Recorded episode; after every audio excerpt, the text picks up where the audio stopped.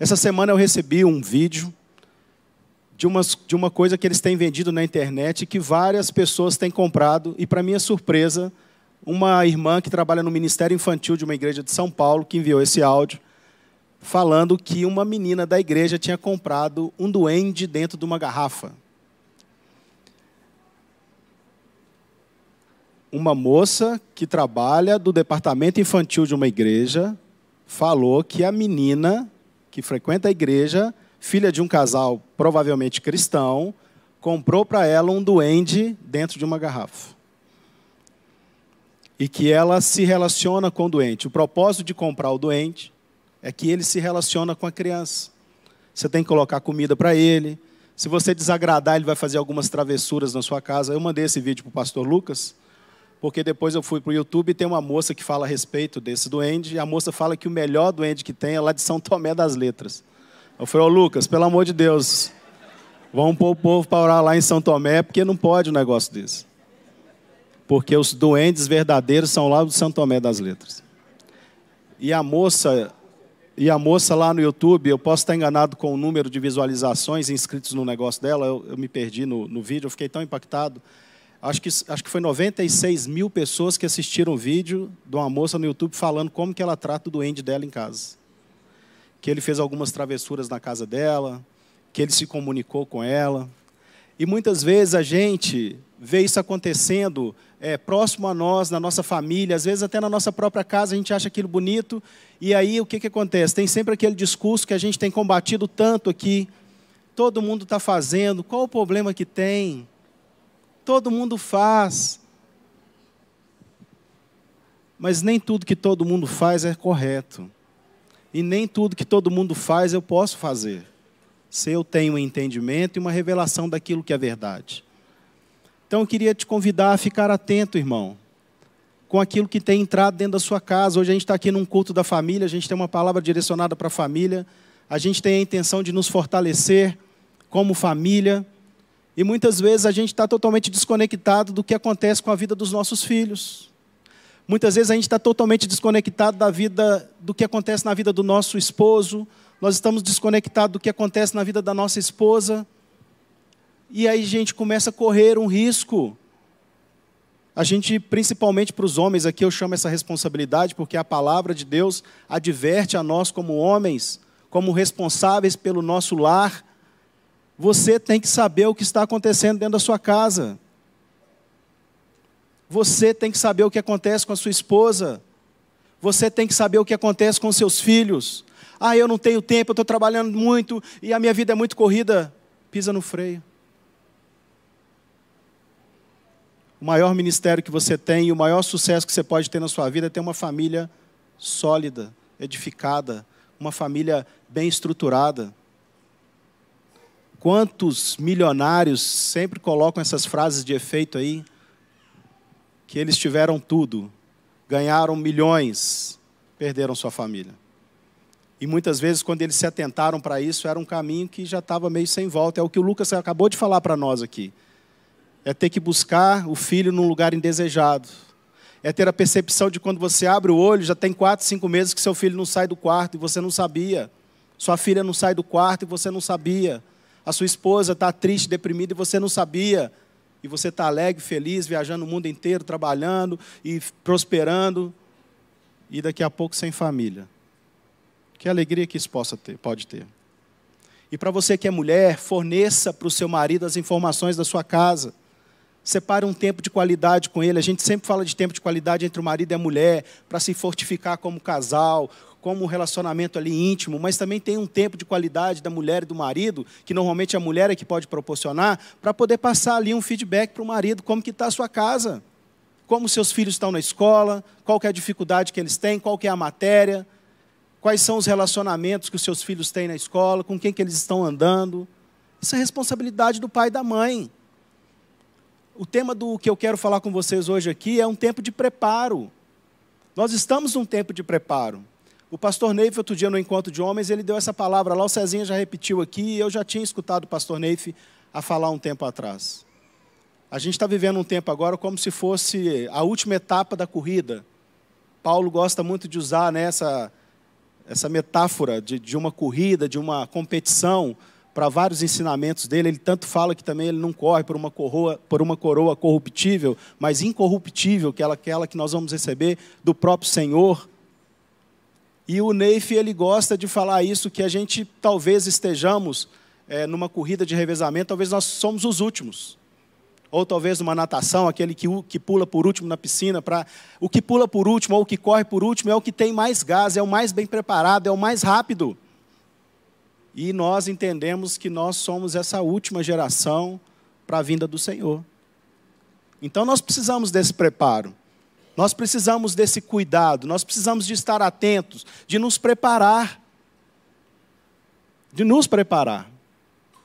E uma coisa que eu defendo já aqui há muito tempo na comunidade, em várias reuniões de liderança que a gente participa, muitas vezes quando a gente fala da casa a respeito das crianças, né?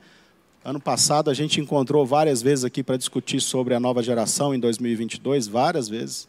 Nós encontramos como liderança porque estávamos saindo de uma pandemia, estávamos vendo as casas todas desajustadas, os meninos todos tendo que ir para psicólogo, síndrome de pânico, depressão e os meninos tendo pensamentos suicidas. A gente começou a se reunir, nós precisamos fazer alguma coisa, a nova geração, nós temos que cuidar desse povo.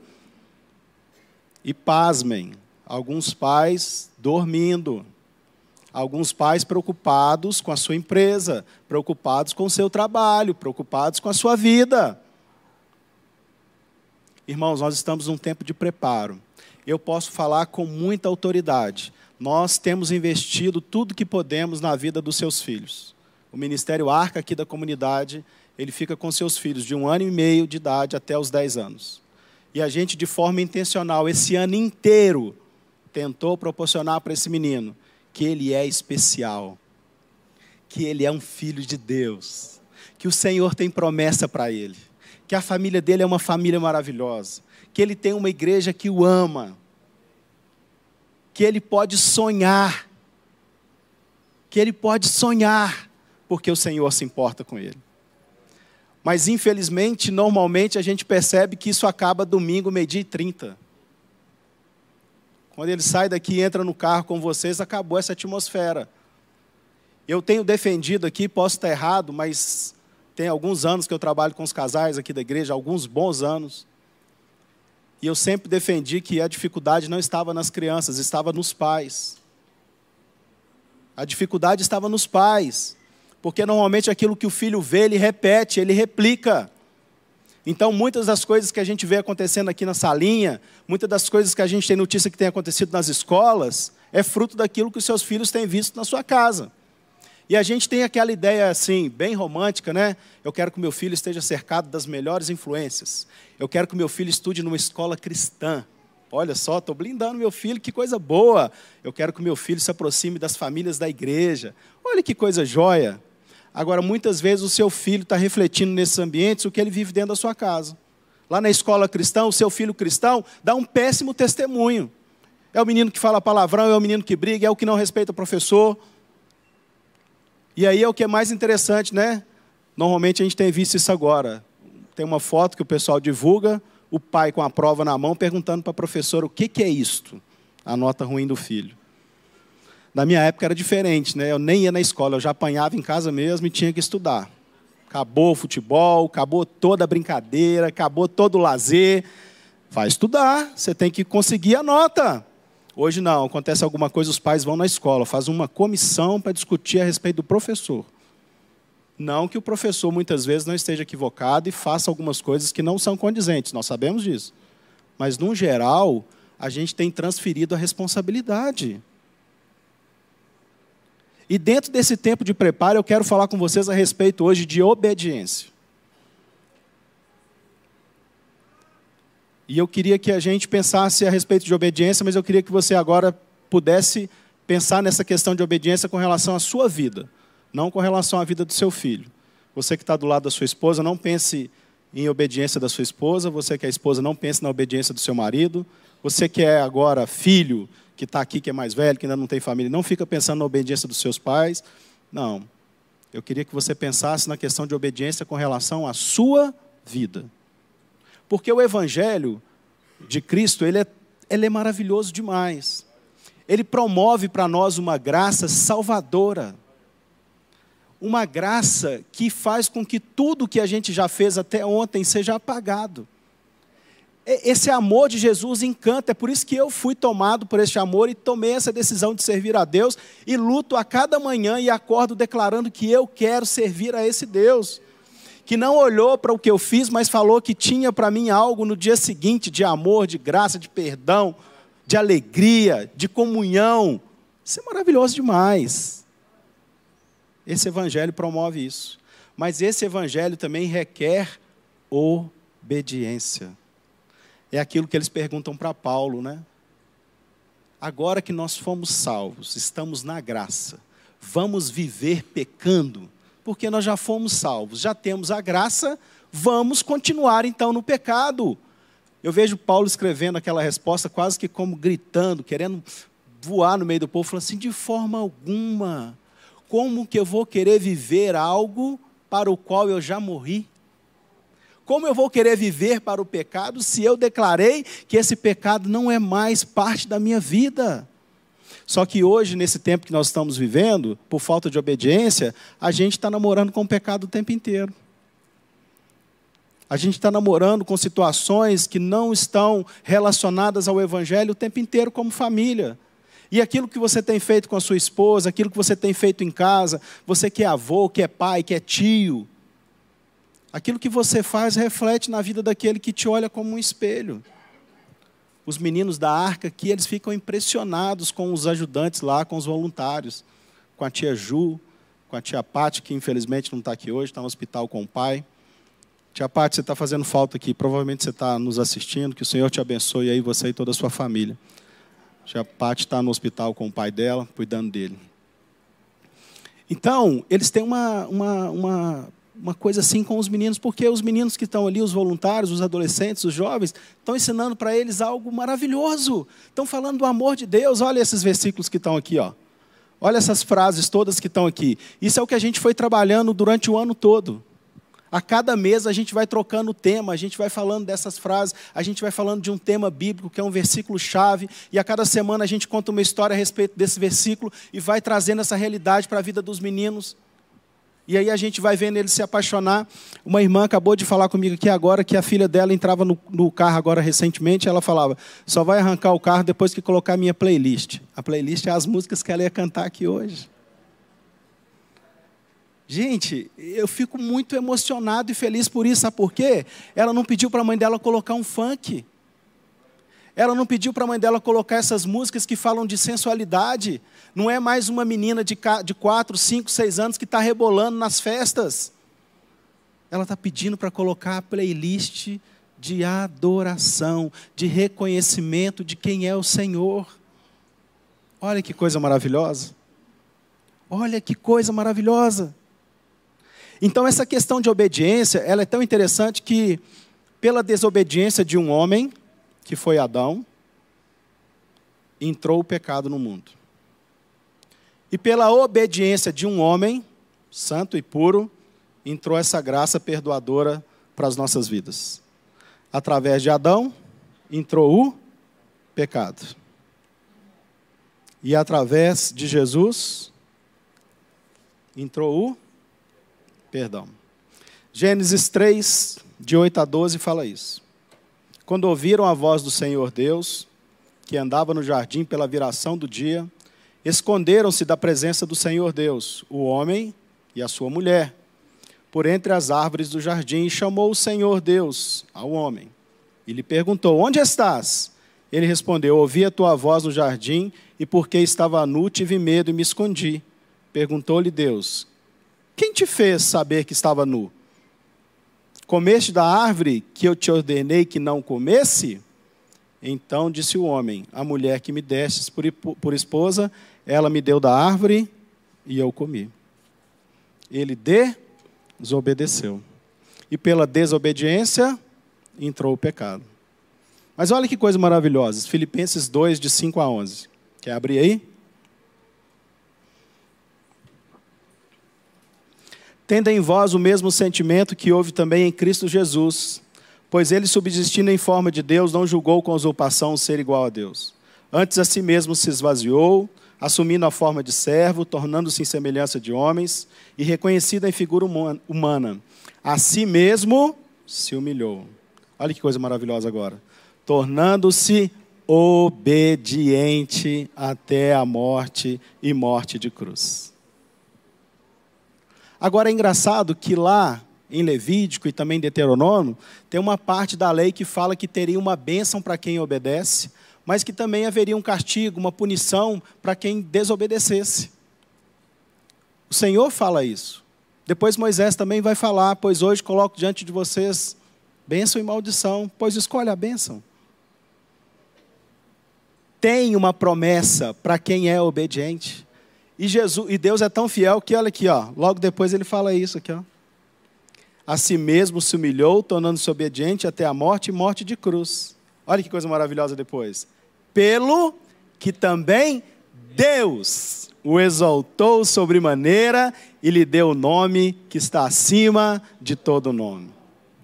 Para que ao nome de Jesus se dobre todo joelho, nos céus, na terra, debaixo da terra, e toda a língua confesse que Jesus Cristo é o Senhor. Vocês concordam comigo que obediência dá certo? Vocês concordam comigo que obediência dá certo?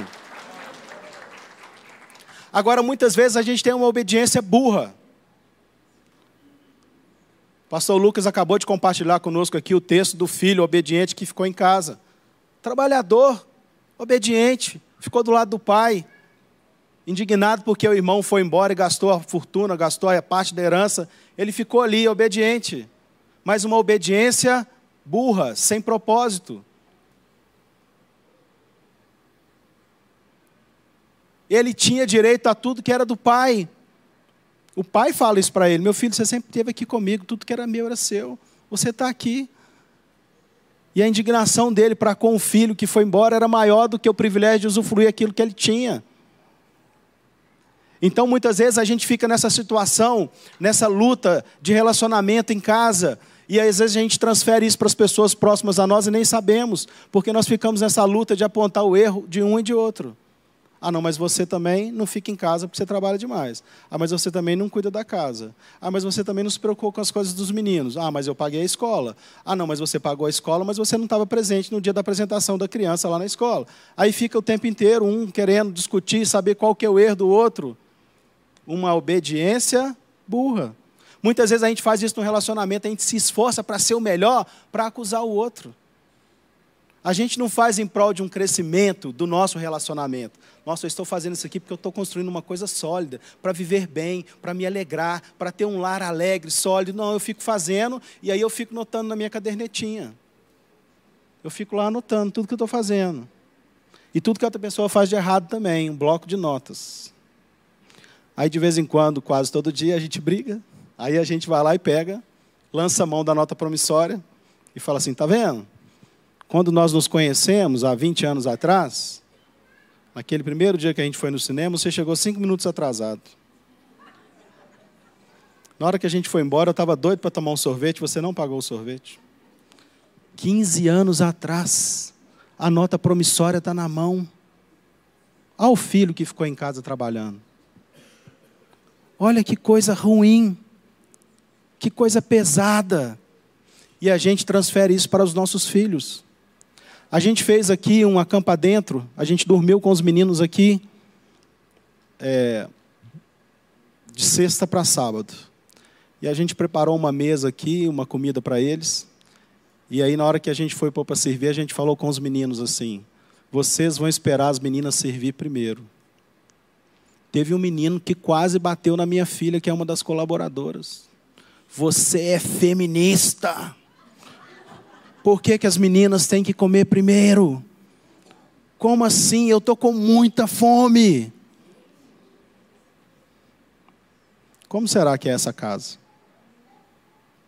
Como será que esse pai trata a mãe? Como que será a realidade desse lar? Será que lá dentro dessa casa eles dão honra uns aos outros?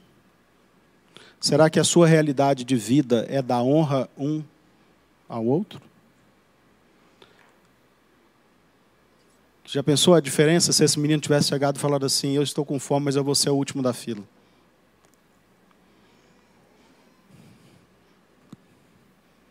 Só que isto é um tempo de preparo. Você tem a responsabilidade de preparar.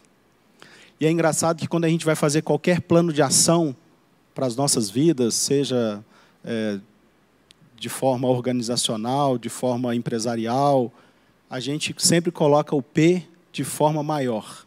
Porque quanto melhor a gente planejar, menos a gente vai se esforçar. Agora eu te pergunto, como que você está planejando a vida do seu filho? Você já fez tudo aquilo na sua cabeça certinho? Ele vai ser médico, neurocirurgião, ele vai ser o melhor médico de Belo Horizonte e ele vai. Acabou, é o cara. Vida financeira dele está resolvida. Inclusive, eu estou trabalhando muito porque eu já fiz para ele uma previdência privada. Quando ele quiser casar, ele já tem um apartamento aqui no Vila da Serra. Ele já pode comprar o carro, ele pode ter cinco filhos, que está tudo resolvido. Você planeja a vida do seu filho assim? Você planeja a vida da sua filha dessa maneira? Eu vou preparar ela, eu vou ensinar ela a ser sensual, eu vou falar para ela usar uma roupa que vai chamar a atenção dos meninos, porque ela tem que casar bem. Isso é um absurdo? Isso é um absurdo? Pois é, teve uma mãe aqui na igreja que falou isso com a filha. Ela foi abordada com relação às roupas que ela estava vestindo. E ela falou assim: minha mãe que compra para mim, ela fala que fica bonito. Tempo de preparo. Involuntariamente, essa mãe está preparando a filha para. Para que, que essa mãe está preparando essa filha? Aí, há poucos dias, a Clécia me deu uma missão quase que impossível, né? mas eu gosto de missão impossível. A Clécia me convidou para falar com as mulheres das Magnólias. Eu sou o Magnólio. E ela me convidou para falar nas Magnólias. Sempre para mim é uma alegria muito grande. Só que ela pediu para mim falar nas Magnólias a respeito de roupa das mulheres. Num ambiente que só tinha mulher. Olha que legal.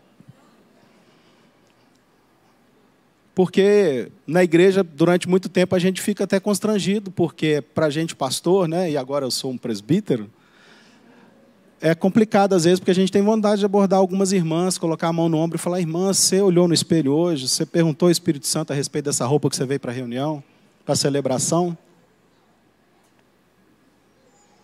Como que funciona isso? Às vezes a gente vai ter que começar passar um filme ali na porta, né? Ficar ali quatro, cinco irmãs da velha guarda. A palavra fala que as mais velhas têm que ensinar as mais novas, né? Pegar umas irmãs mais experimentadas na igreja para ficar na porta, direcionando uma turma para dentro do templo e outra turma para o lado, para bater um papo a respeito da vestimenta. Já pensou? Tempo de preparo. Irmãs, se apresente diante do espelho.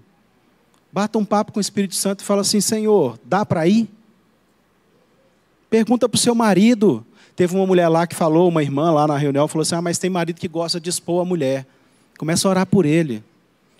Você não é o troféu dele. Você é filha de Deus, amada. Uma mulher que representa Cristo nessa terra.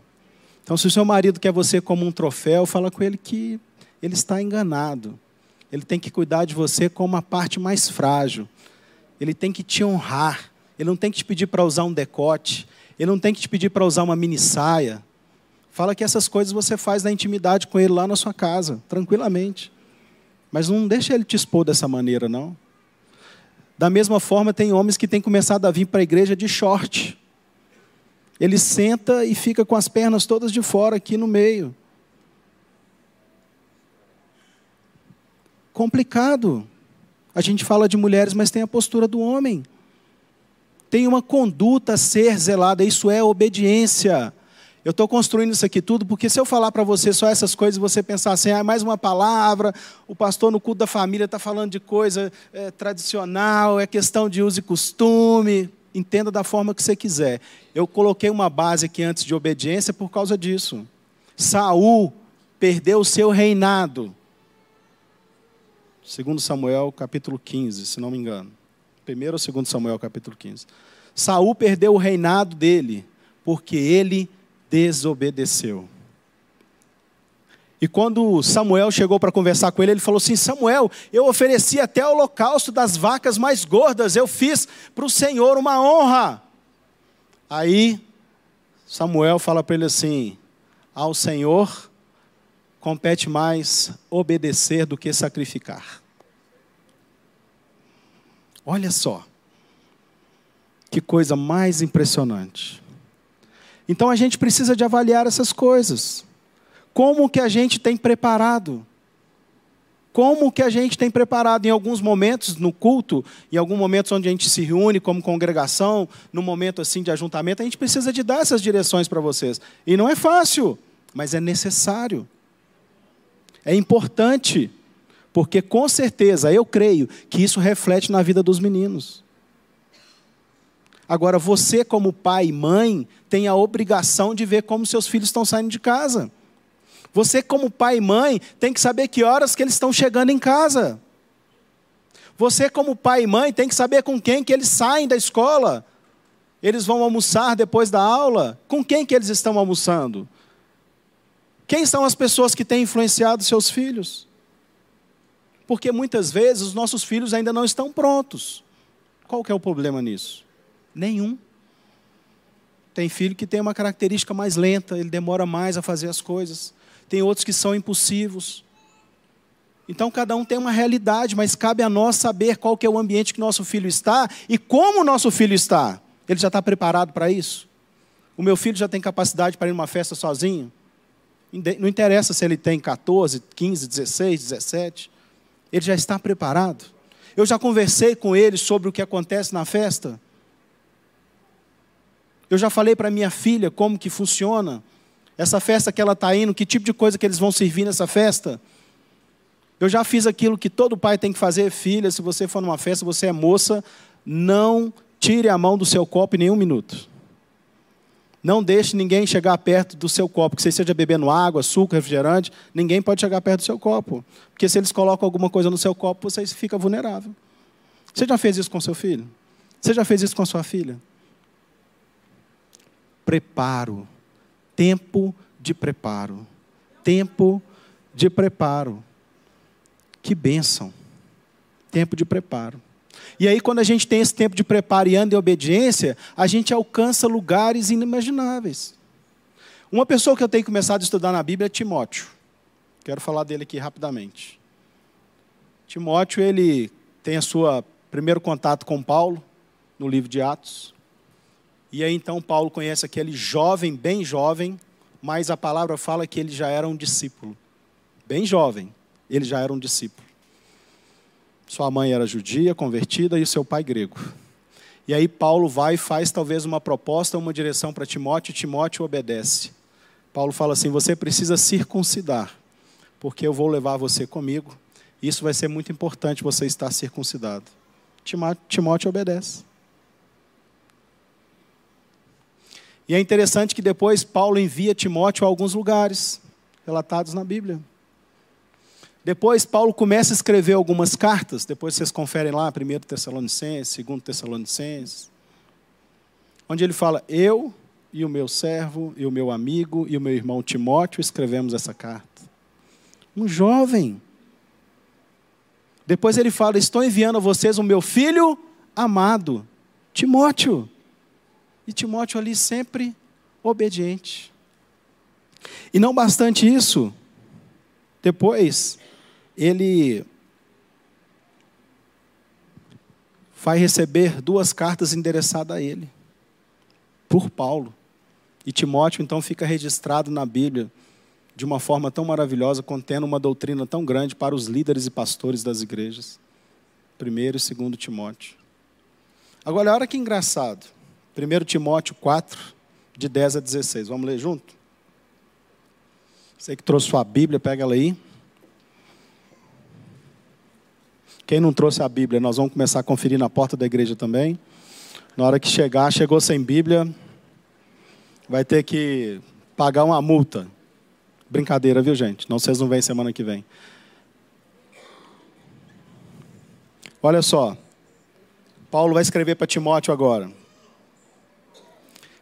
1 Timóteo 4, nós vamos ler do 10 ao 16. Ora, É para esse fim que lutamos e nos esforçamos sobremodo. Olha que legal quando Paulo coloca isso aqui no plural, gente. Ó. É para esse fim que lutamos e nos esforçamos juntos, sobremodo. Porquanto temos posto a nossa esperança no Deus vivo. Olha Paulo dando testemunho de Timóteo, hein? Salvador de todos os homens, especialmente dos fiéis. Aí ele vai dar agora uma direção para Timóteo. Ordena e ensina essas coisas. Ninguém despreze a tua mocidade, pelo contrário. Aí agora já vai puxar a orelha de Timóteo de novo. Torna-te padrão dos fiéis. Como? Na palavra, no procedimento, no amor, na fé, na pureza. Até a minha chegada, aplica-te à leitura, à exortação e ao ensino.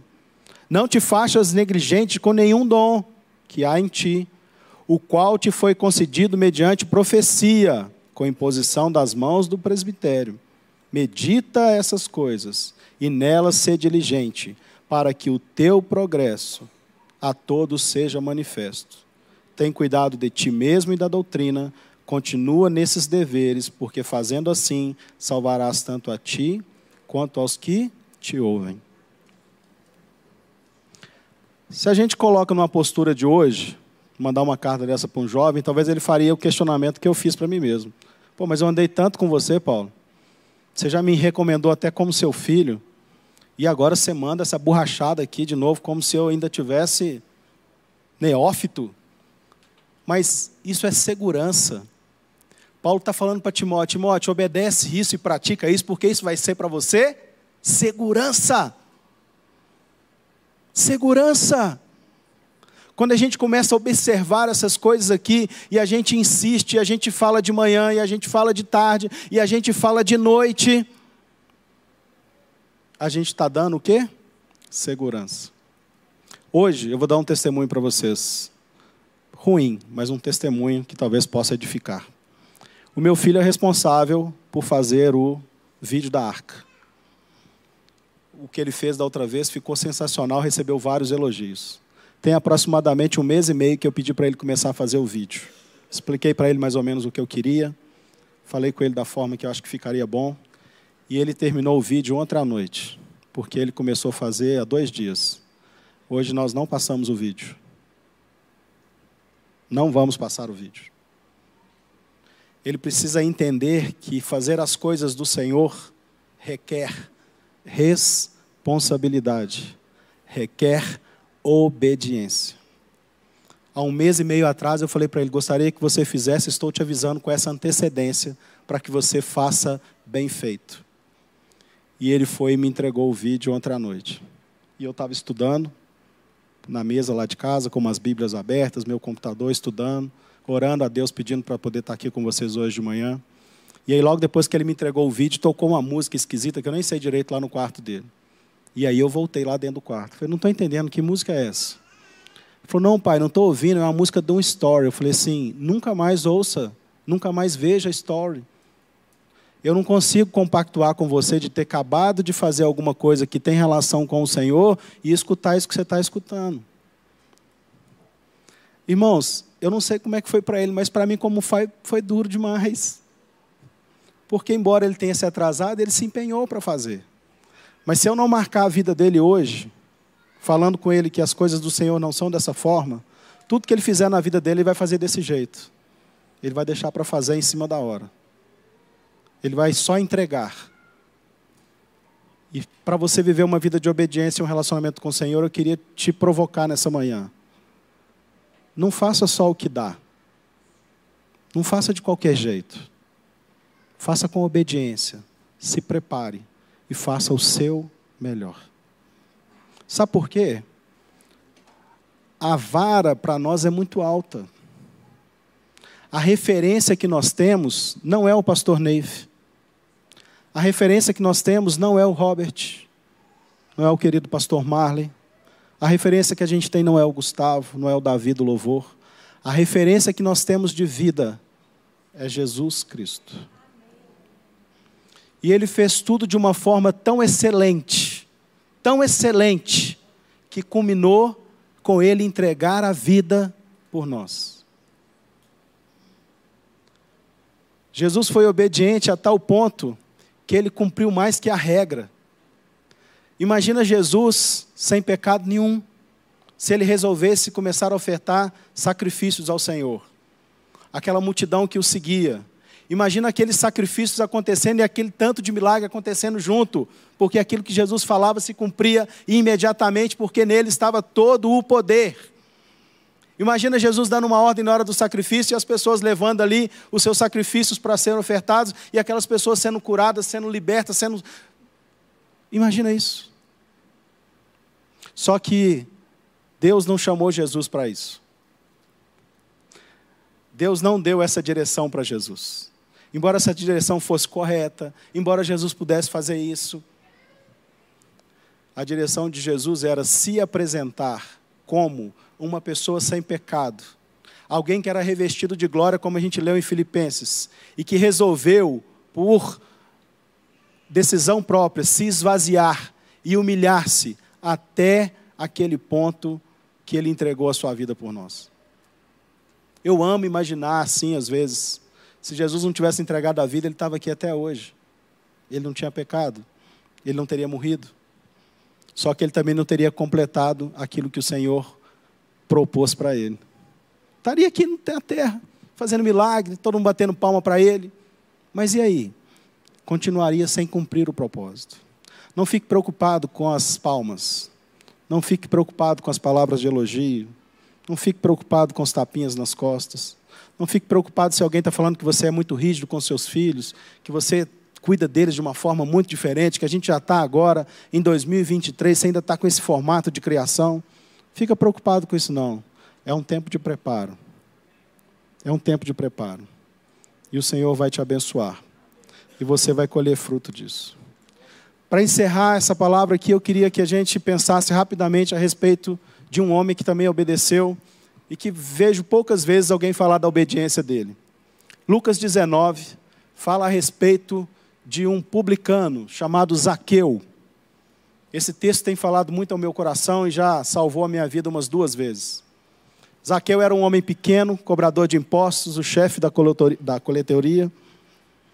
E Zaqueu então ficou sabendo que Jesus passaria, está em Lucas 19, viu, se vocês quiserem ler. E aí Zaqueu ficou sabendo que Jesus passaria naquele lugar. Zaqueu então viu uma árvore e resolveu subir naquela árvore para poder ver Jesus. E quando Jesus passa, Jesus chama Zaqueu pelo nome. Ai, isso é forte demais.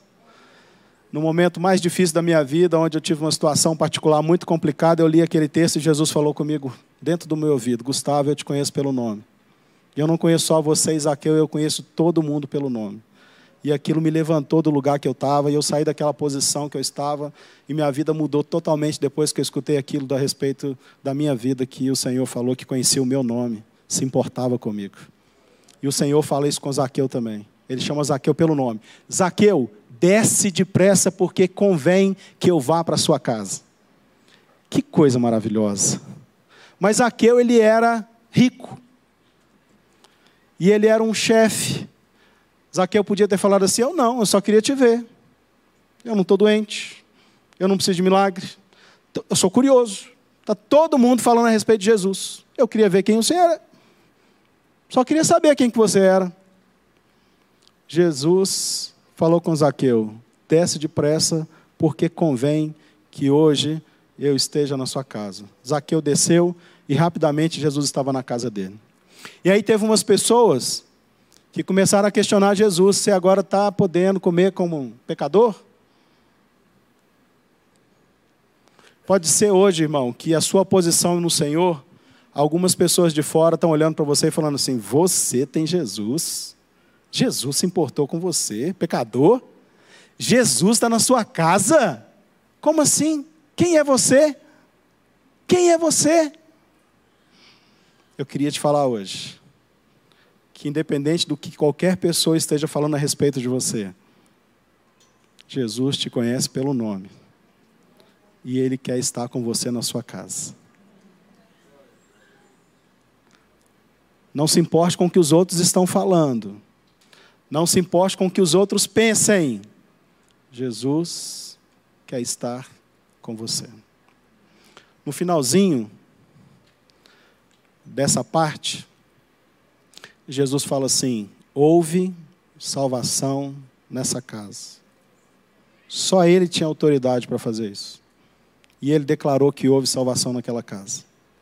Mas Aqueu, ele teve uma postura que ninguém mandou ele ter. Ele ficou escutando Jesus ali na mesa, os discípulos, e de alguma maneira aquela verdade do Evangelho e a presença de Jesus causou algo tão forte dentro de Zaqueu que ele abriu a boca. Ele falou: Jesus, para tudo aí. Porque se eu defraudei alguém, eu vou restituir.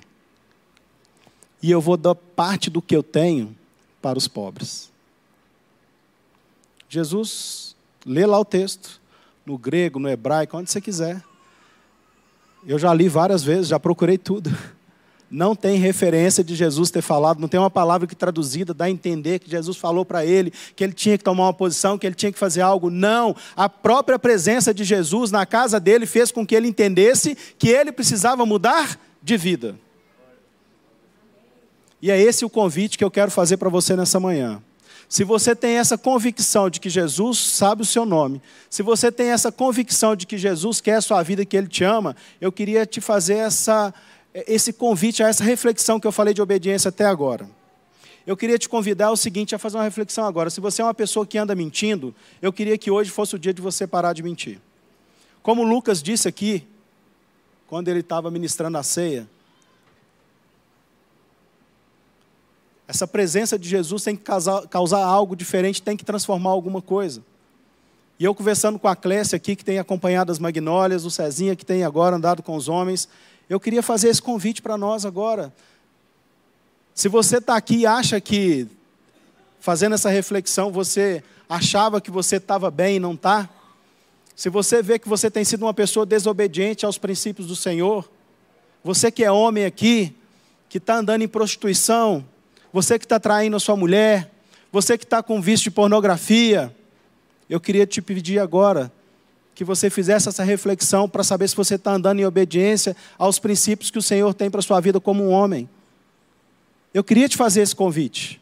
Som do seu coração agora. Vê se está certo as coisas que você está vendo no celular, no computador do trabalho.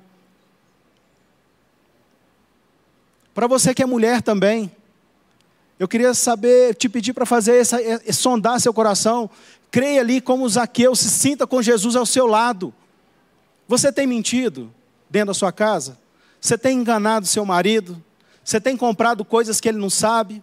Você tem segredo com seus filhos que seu marido não pode saber? Você tem acobertado coisas que ela, seus filhos têm feito? Que seu marido, você até fala para o filho assim: Nossa, o seu pai souber, a gente está morta. Vamos ter esse domingo agora para mudar as nossas vidas. Vamos ter esse encontro com o Senhor, vamos descer da árvore correndo, vamos para casa. Vamos ficar seguros e vamos tomar uma posição de falar: Jesus, eu quero. Eu não quero mais aquela vida. Se porventura você é esse tipo de pessoa que ira rapidamente, que tem palavra dura demais, que tem agredido a sua esposa com palavras e talvez até fisicamente, desce da árvore vai ter com Jesus. Muda a sua vida hoje. Obedece aquilo que o Senhor está te ordenando. Se você está com dificuldade nessas áreas, procure ajuda. Você que é mulher, tem aqui o grupo das magnólias. Você que é homem, tem aqui os pastores da igreja, tem o grupo dos homens. Mas o meu desejo é que você mude e transforme a sua vida porque eu sei que isto vai mudar a vida desses meninos. Isso vai mudar a vida desses meninos. E talvez essa transformação na sua vida e esse entendimento de quem é Jesus pode ser tão forte, tão impactante, que o seu filho se transforme numa pessoa que mude a geração que ele convive. Avalie se você tem sido essa pessoa rixosa, essa pessoa irada, ou talvez essa pessoa apática, morna, tudo está bom, tudo está bom, já estamos desse jeito mesmo, o mundo já está perdido, não tem mais jeito. Avalie se você tem vindo para a igreja e colocado uma roupa porque você quer chamar a atenção de alguém. Lembre-se, nós estamos subindo para cá para celebrar a Deus, para adorar ao Senhor, para reconhecer a obra de Jesus. E não existe coisa melhor do que estar aqui domingo de manhã cedo com vocês. Eu fico a semana inteira esperando o domingo. Já falei isso aqui de outras vezes, eu trabalho aqui na igreja, e às vezes eu passo aqui na terça, na quarta, as cadeiras estão vazias, não tem ninguém, meu coração aperta, mas que vontade de estar todo mundo aqui agora, para a gente poder cantar, para a gente poder se abraçar. E aí eu fico esperando chegar o domingo para isso. Irmãos, eu queria que você pensasse nisso. Hoje é uma manhã de salvação. Hoje é uma manhã de transformação, uma manhã de cura. Se você precisa de ajuda, se você quer orar, se você quer tomar uma posição de mudança, use essa manhã para isso. Nos procure aqui no final. A gente ora por você, a gente te abraça, a gente te ama, porque a gente quer obedecer a Jesus e ser um só com você. Um só com você e que nós possamos avançar como reino. Para você que está aqui nessa manhã, que não entregou a sua vida ainda para o Senhor Jesus, para você que ainda está em dúvida se você obedece ou não, eu queria te falar que Jesus sabe o seu nome. Ele sabe o que, é que passa no seu coração agora. Ele conhece você desde quando você estava no ventre da sua mãe. E eu creio que Ele preparou esse dia para que você estivesse aqui e escutasse essa palavra. E eu queria te convidar a orar comigo. Pai, nós entregamos esse tempo aqui diante do Senhor. É um tempo de preparo, Senhor, e eu queria te pedir que o Senhor nos ajudasse a nos preparar ainda mais. Fortalece esse pilar de obediência na nossa vida, porque nós temos o exemplo máximo de obediência máximo que foi Jesus, que se humilhou e obedeceu e entregou a sua vida por nós. E o Senhor honrou de tal maneira que ele recebeu o nome que está acima de todo nome. E declarou que diante dele todo joelho vai se dobrar e toda língua vai confessar que ele é o Senhor dos senhores, o Deus todo-poderoso. Nos ajuda, Pai, a estar junto com a nossa família, homens e mulheres, avós, tios.